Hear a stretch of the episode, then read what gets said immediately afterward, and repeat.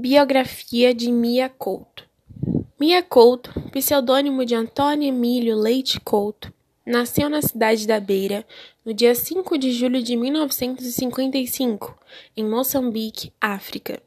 Filho de Fernando Couto, emigrante português, jornalista e poeta, que pertencia aos círculos intelectuais de sua cidade. Com 14 anos, Mia Couto publicou seus primeiros poemas no jornal Notícias da Beira.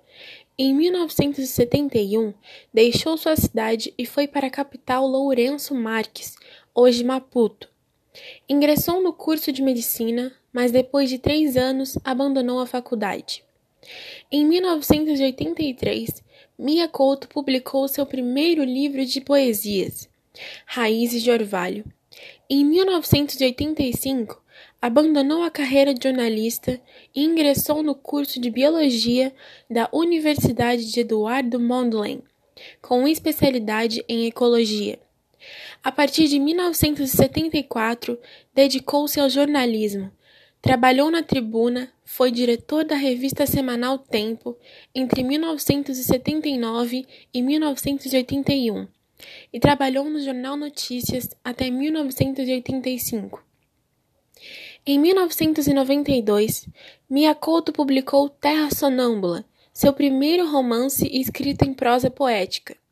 E em 1995, a obra ganhou o Prêmio Nacional de Ficção da Associação dos Escritores Moçambicanos. O livro foi considerado por um júri especial da Feira do Livro de Zimbábue, um dos dez melhores livros africanos do século XX. Mia Couto é o autor moçambicano mais traduzido e divulgado no exterior e um dos autores estrangeiros mais vendidos em Portugal. Mia Couto recebeu inúmeros prêmios nacionais e internacionais por vários dos seus livros e pelo conjunto da obra literária. Entre eles, o Prêmio Virgílio Ferreira, em 1999, pelo conjunto da obra, o Prêmio União Latina de Literaturas Românticas, em 2007, e o Prêmio Camões, em 2013.